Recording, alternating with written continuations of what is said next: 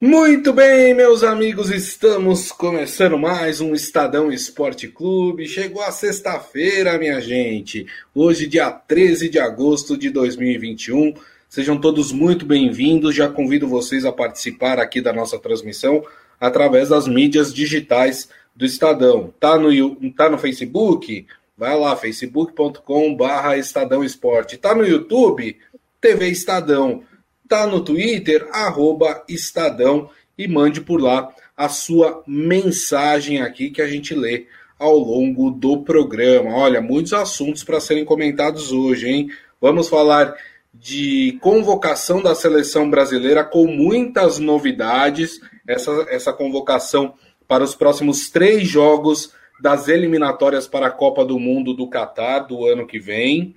Vamos falar também sobre a vitória do Santos é, é, em cima do Libertar do Paraguai, né? Olha, rapaz, foi ali no sufoco, foi nos acréscimos, mas conseguiu vencer. A gente vai falar rapidamente também do empate do Fluminense com o Barcelona de Guayaquil pela Libertadores e, claro, a gente fecha o nosso programa falando da rodada do Campeonato Brasileiro.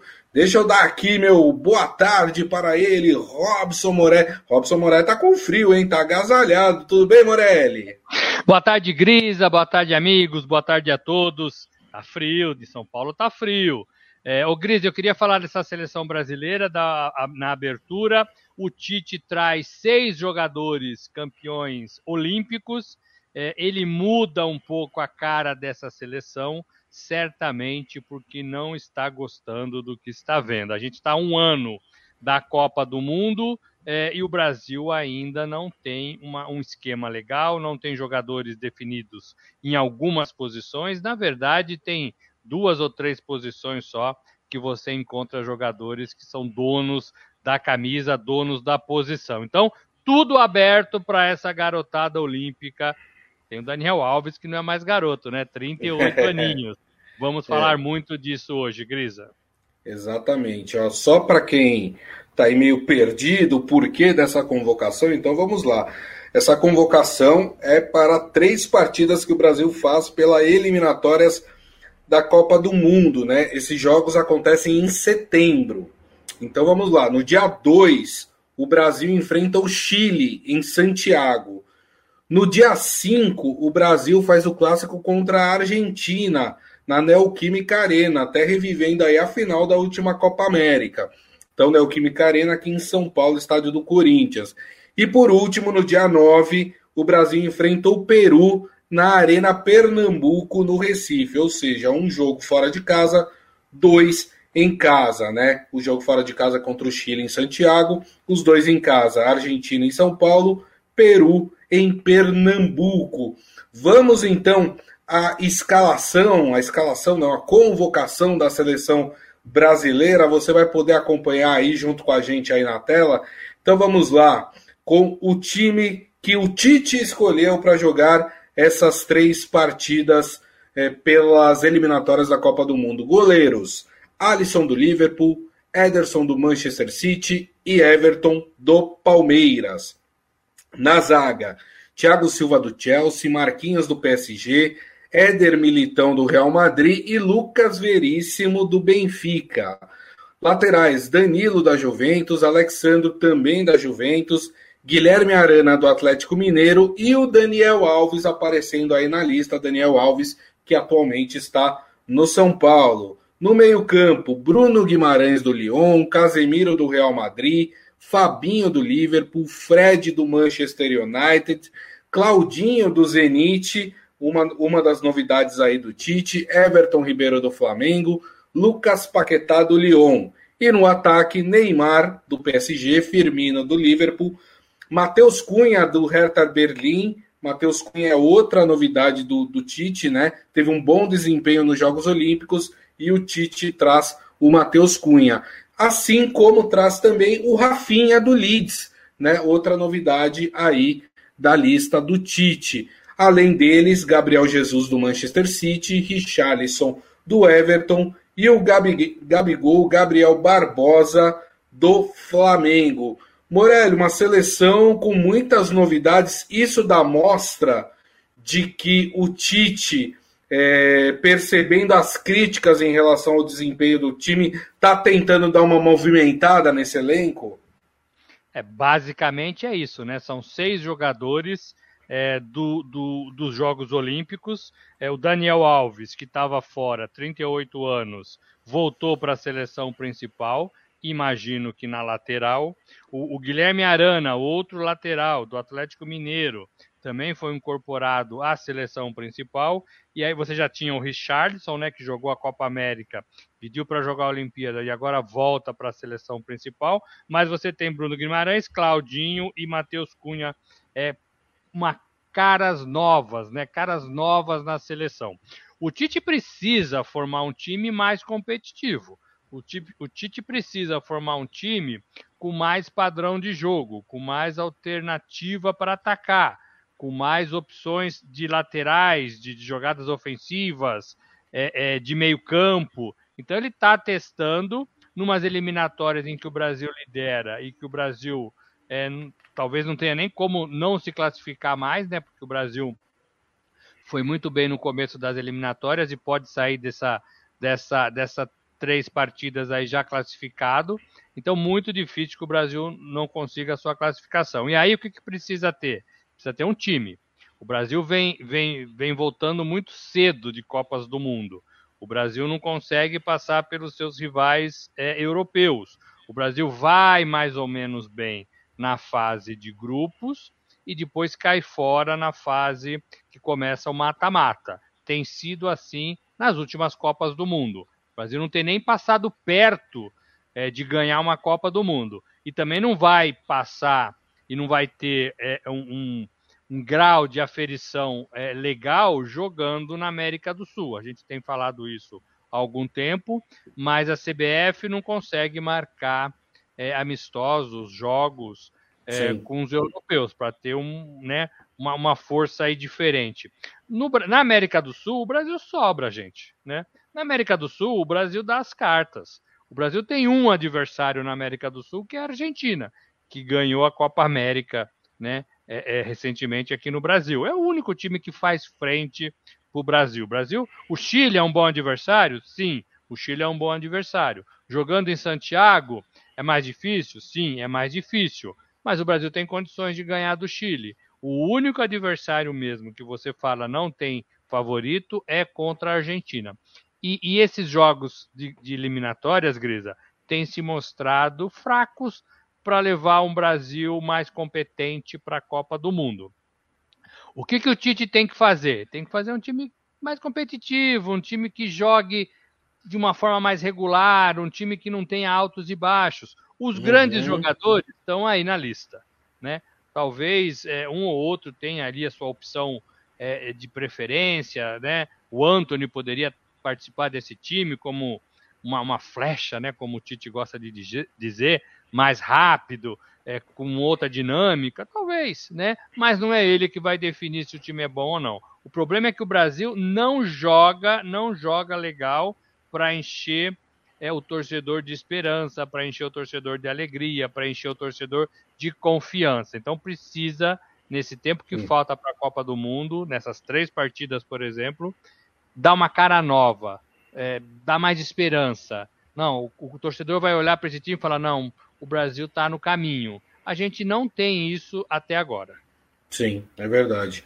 Eu achei até interessante, viu, Morelli, durante a coletiva do Tite, teve um repórter, me desculpe aqui que eu não vou lembrar quem foi que fez a pergunta, tá? Mas a pergunta foi bem interessante, falou, Tite, você tem um desempenho na seleção brasileira muito bom, né? A gente tá falando de um, de um técnico que tá com seis vitórias, tá invicto nas eliminatórias, tá com 18 pontos, tem seis pontos acima da Argentina, que é a segunda colocada, tem nove pontos acima do terceiro colocado, que é o Equador, né? Ou seja, um desempenho muito bom. Copa América, ah, perdeu para a Argentina, tudo bem, mas perder para a Argentina não é uma catástrofe. A Argentina é uma, é uma excelente equipe também, né? Chegou na final de mais uma Copa América, já tinha vencido a anterior. É, e ele falou, o repórter, olha, de resultados você tem mostrado em campo, quer dizer, o time tá, apresenta, dá, dá as vitórias, tem os seus resultados dentro de campo. O problema é que todo mundo está reclamando que o time não joga bem, que, que, gostariam de ver a seleção jogando melhor. E aí o Tite falou: olha, te, o, o meu foco agora é trabalhar realmente na criatividade do time, fazer com que esse, esse time mostre mais em campo do que vem mostrando, né? Então acho que até o Tite tem consciência de que a equipe dentro de campo, mesmo com os resultados, está devendo, né, Morelli? É exatamente isso. E também não é só criatividade, é intensidade. Eu tenho batido muito nessa tecla. Agora vai, vão começar os campeonatos europeus neste fim de semana. A gente vai ver, por exemplo, na Inglaterra, como eles chegam rápidos ao gol adversário. Qualquer time, qualquer time. Não estou falando dos principais times ingleses, não. Qualquer time. É, o Brasil não tem essa intensidade. E aí o torcedor não tem mais paciência para ficar vendo esse toquinho de bola, esse Sim. toquinho da direita para a esquerda, da esquerda para o meio, do meio para trás, de trás para o meio, do meio para lateral, da lateral para trás. O Brasil não tem mais, o torcedor não tem mais paciência para isso. É, e o Tite tem que dar dinâmica para esse time, tem que dar intensidade para esse time, tem que dar velocidade para esse time. É assim que ele vai buscar é, o interesse do torcedor. A criatividade, eu acho até que a gente tem, né? É, sobretudo com o Neymar ali no meio de campo. São todos jogadores bons. Não, tem jogador ruim aqui. É, agora, precisa transformar isso num time competitivo, num time de alternâncias, num time veloz, num time intenso, num time que se não dá pela direita vai pela esquerda, é num time rápido. O time, o time do Brasil é muito lento. Né? O futebol brasileiro é um futebol lento. E o torcedor hoje tem parâmetros para comparar. E não gosta do que vê na seleção brasileira. Não gosta, não gosta. É, é, então precisa trabalhar isso. Definindo aí essa lista, sei lá, dos 30 jogadores que o Brasil pode ter para a Copa, não deve sair disso aqui, né? Alguns aqui sendo testados, Claudinho, por exemplo, agora está no futebol da Rússia, pode ser que engrene, mostrou muita competência e muito sentido de armação no Bragantino, tem que ver se vai vingar na seleção, né? Tem que ver se vai dar certo. O próprio Arana, que para mim é um belíssimo lateral, se der certo, vai ser dono da posição.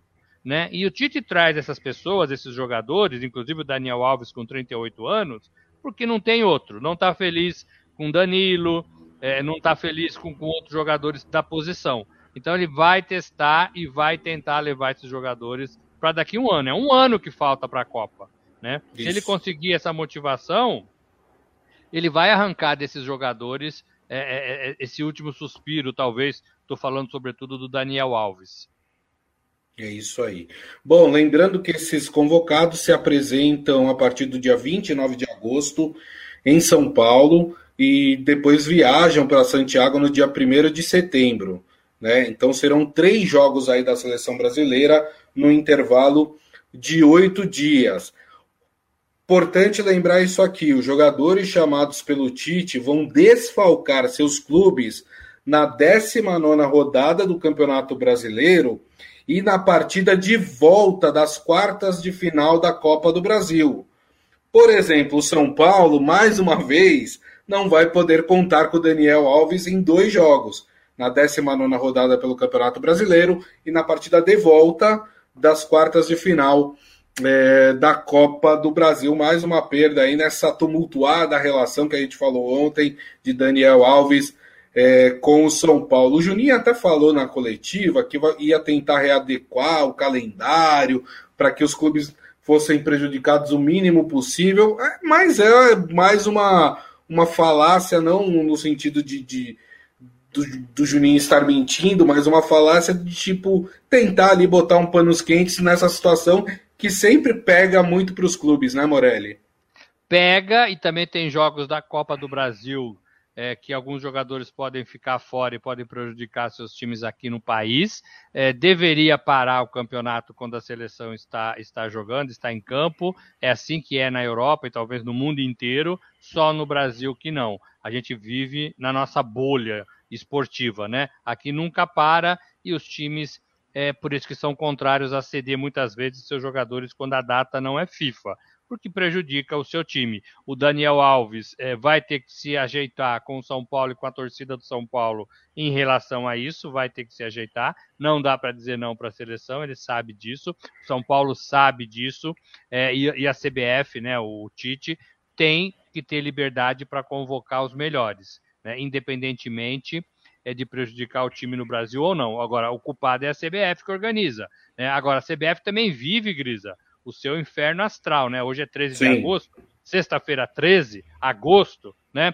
Então, assim, a CBF também vive seu inferno astral. O presidente Verdade. afastado, é, é, o segundo é, não manda, uma eleição sendo aí é, é, tentando, tentando ser, ser, ser formada para eleger um novo candidato, um novo presidente, não se sabe quem manda na CBF hoje. Né? Então, tudo errado, tudo errado. E a seleção tenta sobreviver em meio a esse, a esse mar aí de bagunça. Né? É difícil falar isso, mas é assim que está. Né? A gente não sabe quem manda na CBF hoje. E a seleção e o produto Campeonato Brasileiro é da CBF, é organizada pela CBF. Copa do Brasil é organizada pela CBF. Então, tá uma bagunça, tá uma bagunça e alguma coisa tem que sair daí muito rapidamente, né?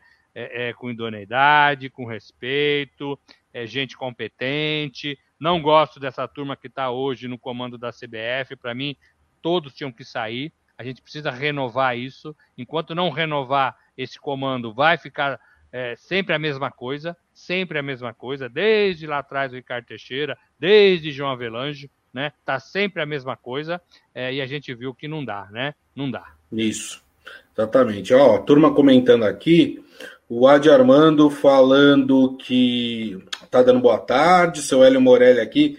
Claudinho é ótimo, injustiça com o Anthony. Ele acha que tinha lugar para o Anthony nesse time do Tite. Uh, quem mais aqui? O Ivan Jorge Cury com a gente também, falando, Gris, acertei o placar do jogo do Santos ontem. É verdade. Acertou mesmo. E a Palma Polese aqui também uh, assistindo aqui o programa, desejando a todos um ótimo final de semana. Uh, o, o, Ivan Jorge Cury, ele fala, amigos da live, gostaria de informar a vocês que eu e minha esposa, que almoçamos todos os dias assistindo a live, é, não iremos acompanhar na próxima semana, pois faremos uma viagem para Gramado. Ah, tá ruim. Tá ruim o Ivan Jorge Cury, Morelli? Vai para Gramado, lugar feio, né? É, legal, tomar, um, tomar um, um, um, chocolate quente, né? Tomar um chocolate quente. Vai, se divirta, é, mantenha é né, a, a, a, os protocolos é, da, da, Covid e vai dar tudo certo. Depois a gente. A gente te espera, pode ter certeza é, que a gente aí. vai te esperar a volta de vocês aí. Se divirtam, e, vocês merecem. E se quiser mandar um chocolatinho de gramado aí para mim pro Morelli, a gente não vai ficar triste, tá bom, Ivan? Ei, gramado, saudade de gramado, Bento Gonçalves, é. é aquela, é. aquela região é muito bonita, Canela, né, também. Canela. Muito, é muito bonita. Uh, bom, vamos falar rapidamente aqui de Libertadores, né? Nós tivemos o Fluminense ontem em campo e para mim o Fluminense acabou tendo um resultado ruim aí em casa, jogando no Maracanã, empatou em 2 a 2 Tudo bem que conseguiu empatar no final da partida, né? O, o desastre poderia ter sido maior, mas 2 a 2 em casa, quando a gente sempre fala que o gol fora de casa vale muito, é, não é um resultado bom para o Fluminense. O Fluminense vai penar aí para conseguir a sua classificação, hein, Morelli? É, não é claro, 2 a 2 é, em casa é, vai ter que fazer o resultado lá. Lembrando que o, o rival fez dois gols é, é, na casa do Fluminense, então os primeiros empates são do, do Barcelona de Guayaquil, né? 0 a 0 1 a 1 é do Barcelona de Guayaquil. Vai ter que vencer. Agora, Grisa, não achei que o Fluminense é, é, vai ter muitas dificuldades. Eu acho que, como eu falei, é, é um jogo parelho, né? Então é, é um jogo de iguais. Achei até que o Fluminense, no começo ali, deu pintas de que poderia ter uma sorte melhor nessa partida. O Fluminense deu uma caída, o Fluminense está sendo cobrado, é, precisa reagir e vai ter que reagir na casa do adversário se quiser vencer, se quiser, se quiser ir para a semifinal da Libertadores. Faltou um pouco de Fred, né? Faltou um pouco de alguns jogadores. Nenê ficou no banco, né? Então precisa é, repensar um pouco é, essa atuação do Fluminense. O Fluminense vinha muito bem. O Fluminense uhum. vinha com uma pegada legal e deu uma caída. A gente, a gente, vai ver isso muito no Campeonato Brasileiro, Grisa, porque é, é muito cansativo, né? E aí tem Libertadores, tem Brasileiro, é, são jogos decisivos. Você não sabe se escala um time pensando no Brasileiro ou se escala pensando na Libertadores. É, um, é complicado, é complicado. E quando você tem um elenco reduzido, também é o, caso do Fluminense, você tem que fazer algumas apostas e às vezes essas apostas não dão certo. É, o Fluminense tinha que ter tido uma sorte melhor dentro da sua casa. De todos os brasileiros é quem tem a pior, o pior momento, né? É, é, é. Na Libertadores nessas quartas é. de final, não é isso? Isso, é isso. Tem o empate entre São Paulo e Palmeiras, mas ali é loteria, né? Quer dizer, é, qualquer um dos dois pode passar, tá aberto para os dois, enfim, né? Mas esse resultado do Fluminense é muito ruim e o Barcelona de Guayaquil é um time muito organizado, né? Não só dentro de campo, como fora de campo também. Eles fizeram uma reestruturação administrativa. Então, assim, é, não é um time para se olhar e falar, ah, que babinha. Não é isso, não, tá? É, se não me engano, o Barcelona de Guayaquil, inclusive, se classificou no grupo do Santos, né? É, o, o, grupo que o Santos foi eliminado na, na, Libertadores. Então, assim, não é, não é uma equipe fácil, não. Tá? Todo cuidado é pouco. Bom, vamos falar de, de Sul-Americana, né? Que o Santos venceu o, o, o, Ivan perguntando como é que ele faz para mandar. A gente tá brincando, Ivan, não precisa mandar nada, não. Não, é que a gente... tem que tomar, toma pela é, gente. É, né? toma pela gente. Se a gente estiver tomando ali com a esposa, lembra da é, gente. Isso, a, a, gente é pidão mesmo, mas tô brincando, não, não precisa mandar, não. Só o carinho de você aqui todo dia já é suficiente para nós. É, vamos falar do Santos então. O Santos que vence. Olha, o Santos venceu na Bacia das Águas, 47 do segundo tempo, fez o segundo gol e venceu o Libertar por 2 a 1 Lembrando que boa parte do segundo tempo, o Santos com um a menos, né? Porque o zagueiro do Santos foi expulso é, corretamente, era o último homem, agarrou o jogador do, do Libertar e foi expulso corretamente. Teve o pênalti para o Santos marcado pelo VAR. Eu vi muita gente falando que não, não achou que foi. Eu achei que foi. Jogador, zagueirão assim, com os braços abertos dentro da, da área. Não pode, né, gente? Todo mundo sabe que, principalmente agora com o VAR, zagueiro não pode ficar com os bração abertos dentro da área. Não sei o que, que o Morelli acha. Eu tô contigo nessa. eu tô contigo nessa, né? Não dá mais, não dá mais. E assim, jogador tem que ser mais esperto, né? Tem que fazer a leitura do jogo, a leitura da regra, a leitura do que está acontecendo, as novidades impostas aí pelo futebol. Tô falando do VAR, por exemplo, né? Câmeras para tudo quanto é lado. Precisa reaprender. E o jogador, às vezes, não tá nem aí, né, Grisa? Não muda seu estilo, é, joga como tem que jogar e como vinha jogando. Não pode. Agora, foi o Kaique, né, que foi expulso, é isso? Né? É, é... Poderia não fazer a falta, mas poderia ter sofrido o é. gol. E aí acho que tomou a decisão certa é, é, de fazer, né? A, Mais ou menos. Fazer... Porque o gol saiu da falta, né? É, pois é, mas você tira, você tira, você tira a chance direta, né? Aí é, muito, é. é muita falta de sorte também, né? Aí é muita falta de sorte. mas assim, eu acho que fez a coisa certa. Talvez é, teria tomado a mesma, a mesma decisão. É, e o Santos ainda conseguiu, né? Conseguiu virar, conseguiu fazer 2 a 1 um, é, e leva para a segunda partida a, a, a, a vantagem. A vantagem do empate. Faz diferença, Grisa, porque o Santos está vindo de jogo em jogo. O Santos não tem condições de ficar pensando lá na frente. O Santos não sabe nem que elenco vai colocar no Campeonato Brasileiro, por exemplo. Né? É. Então precisa precisa jogar o jogo a jogo. Isso é muito real na Vila Belmiro. E no jogo a jogo, ganhou de 2 a 1 um a partida de ida. Tá bom, né? Tá bom, né? Agora tem mais uma semana aí para tentar pensar nas alternativas da volta, da volta fora de casa. É isso aí. Lembrando, né, aqui já falando de rodada do Campeonato Brasileiro, que o Santos entra em campo no domingo às 6h15 da tarde Jogo dificílimo, vai pegar o Fortaleza, que é uma das boas surpresas desse Campeonato Brasileiro, lá no Castelão, com um agravante ainda. Muito provavelmente o Santos deve entrar aí com um time misto contra o Fortaleza, porque o Santos vai ter que ir para o Paraguai no meio da semana para jogar a segunda partida contra o Libertar. uh, do Paraguai. Então, a, a, a, possibilidade é de que o Santos tenha uma derrota aí nessa partida, né, Morelli?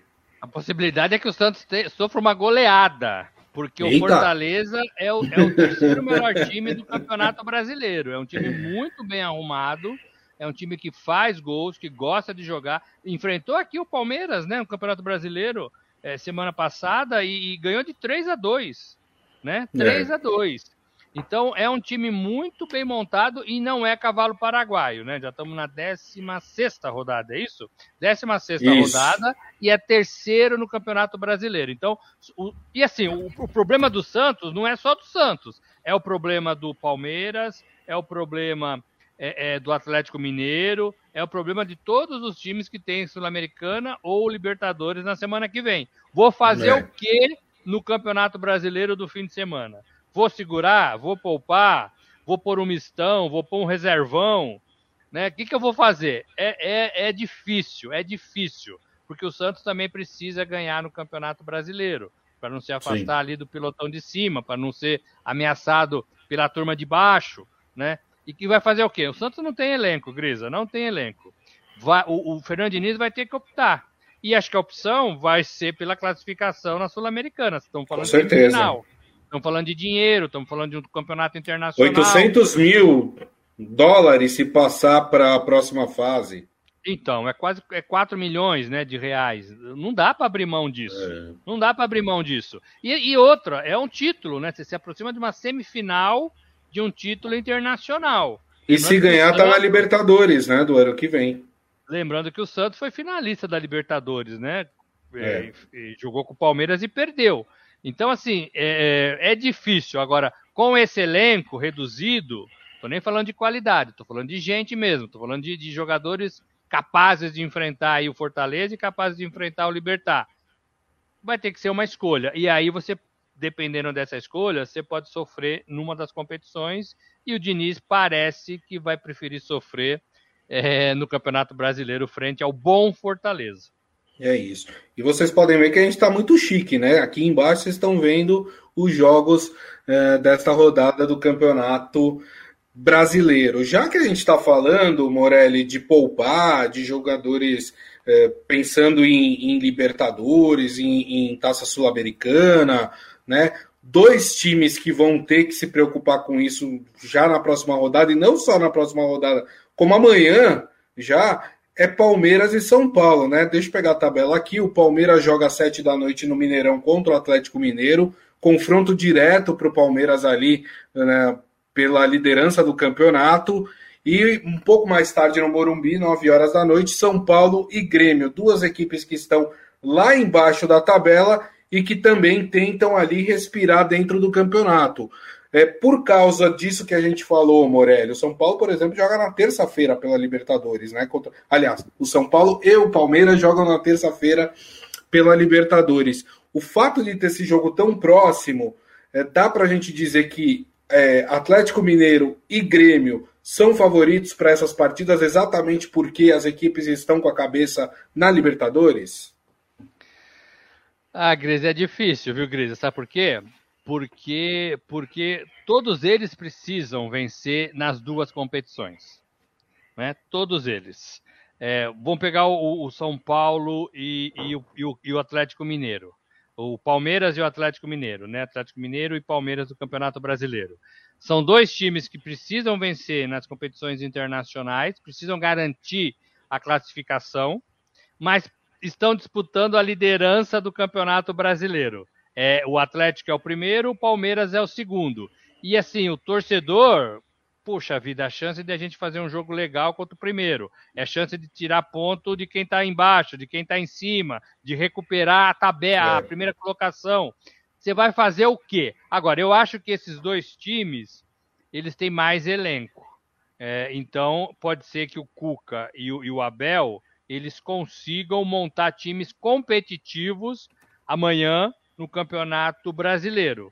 É, poupe alguns jogadores, poupe um tempo, por exemplo, pode ser que você jogue só com o tempo um dos seus melhores jogadores, Hulk, por exemplo. O, o Nacho vai jogar porque foi expulso, né? É, na, na competição internacional, então vai jogar o Campeonato Brasileiro. Então, assim, você precisa formar times competitivos. Tanto o torcedor do Palmeiras quanto o torcedor do Atlético Mineiro, eles não querem é, ver o seu time apanhar no Campeonato Brasileiro, independentemente da vaga que tem que garantir é, na Libertadores. Eles não querem, eles não querem. Né? E aí vai para as costas do treinador. O que cada treinador vai fazer? Então, eu imagino que Cuca e Abel Ferreira vão fazer times competitivos para jogar amanhã no Campeonato Brasileiro. É primeiro contra segundo, né? E você ainda tem o Fortaleza chegando aí meio por fora, né? É. Meio por fora. Então você não pode amolecer, você não pode perder tempo, você não pode perder ponto. É, e aí você tem que pensar depois na Libertadores. Então eu vejo um pouco essa situação. Em relação ao São Paulo, é pior, porque o São Paulo está brigando para fugir do rebaixamento. O peso é uhum. é maior, né? o peso é maior, porque se o São Paulo perde para o Grêmio, o Grêmio tem 10, sobe para 13, ainda não sai da zona de rebaixamento, mas cola no São Paulo. Né? É. Cola no São Paulo. Acho que não empurra o São Paulo para a zona de rebaixamento, mas deixa o São Paulo mais uma rodada. É, depende do resultado de América, Mineiro e Cuiabá, né? Porque se São Paulo perde, América e Cuiabá vencem suas partidas, São Paulo volta para a zona do rebaixamento. Você vê o perigo? Você vê o perigo? Então, assim, tem que pensar na Libertadores? Sim, tem que pensar na Libertadores, o São Paulo para ganhar do Palmeiras e para chegar à semifinal da Libertadores. Legal, bacana. Mas e o brasileiro? Não vai pensar no brasileiro e pode voltar para a zona de rebaixamento? E essa rodada, ela pode definir é uma arrancada do São Paulo, porque o São Paulo pega o Grêmio, que está abaixo dele, que é difícil, mas está abaixo dele, o Grêmio do Filipão. Depois pega o esporte fora de casa, que não é nenhum time sensacional. Depois pega o Juventude fora de casa, que também daria para ganhar. E aí pega o América dentro de casa. Então, se o São Paulo conseguir ganhar, somar pontos nessas quatro rodadas, o São Paulo pode disparar e ir lá para cima do brasileiro. E todos, teoricamente, são adversários inferiores ao São Paulo. Todos. Né? Então, o São Paulo pode ter uma arrancada no Campeonato Brasileiro. Mas o que fazer com a, com a Libertadores, meu Deus? essa é, é, é o dilema. Os treinadores são pagos para isso. Eu, eu, eu fosse treinador do São Paulo, faria dois times competitivos e tentaria arrancar o máximo desses jogadores nessas duas partidas, o máximo, o máximo, para tentar ganhar do Grêmio e para tentar ganhar do Palmeiras e se classificar na semifinal da Libertadores. Aí seria, ó, sensacional. E depois ia dosando um pouquinho. Muito bem. Morelli, rapidamente para a gente encerrar, que a gente já estourou o nosso tempo. É, domingo, 4 da tarde, tem Corinthians e Ceará. É, o Ceará está melhor que o Corinthians no campeonato, mas é jogo que o Corinthians precisa ganhar, principalmente jogando em casa? É, joga em casa e deve ter talvez a, a estreia é, é, é do Renato, né? Renato Augusto. E aí fica uhum. melhor esse Corinthians. O Corinthians tem melhorado seu elenco é, e tem mostrado também um pouco mais de competência dentro de casa.